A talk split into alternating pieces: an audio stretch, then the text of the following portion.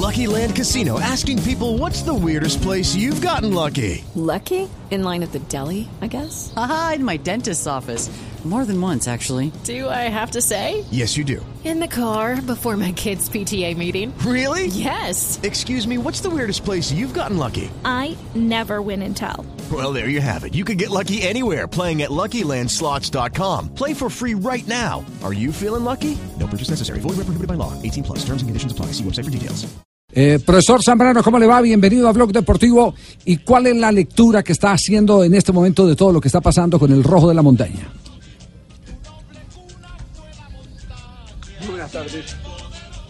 Pues mi lectura es una lectura muy pragmática, ¿no? O sea, el fútbol es de, es de, altos y, y bajos. Yo no creo que estamos tan bajos.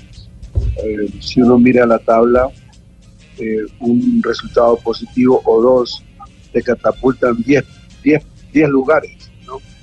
Es decir, nosotros estamos muy, muy conscientes de que de nosotros conseguir un, un par de buenos resultados o tres buenos resultados contando el, el resultado el resultado positivo que tendríamos contra Nacional en el clásico estaríamos en otro en otro estado ¿no? de ánimo y en otro estado de, prensa y en otro estado totalmente entonces lo que he eh, aprendido del fútbol me dice que se pueden decir muchas cosas, se pueden hablar muchas cosas, pero al final esto, como muchas otras situaciones similares, no son nada que no puedan cambiar un par de resultados. Ya. ¿Y, ¿Y, qué tan claro encuentra a la directiva de Independiente Medellín en ese criterio de que eh, hay que eh, manejar las cosas con, con mesura y no tomar decisiones en caliente?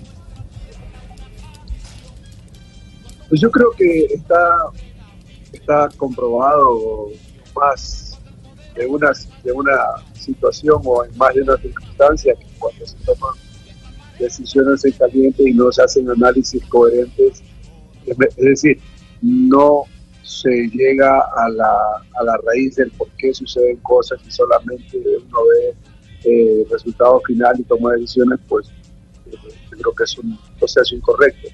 A mí me, me, place mucho saber que la dirigencia del, del Deportivo Independiente de Medellín hoy por hoy es una dirigencia muy, muy centrada, muy coherente, está muy clara en los objetivos y entiende que si bien es cierto queremos ganar todos los partidos, porque pues, eso significa para, para el Deportivo Independiente de Medellín un, un, una, una manera de trabajar mucho mejor eh, también se entiende que hay picos y valles y ahora estamos en un valle, pero un pico de rendimiento óptimo está a la vuelta del esquina.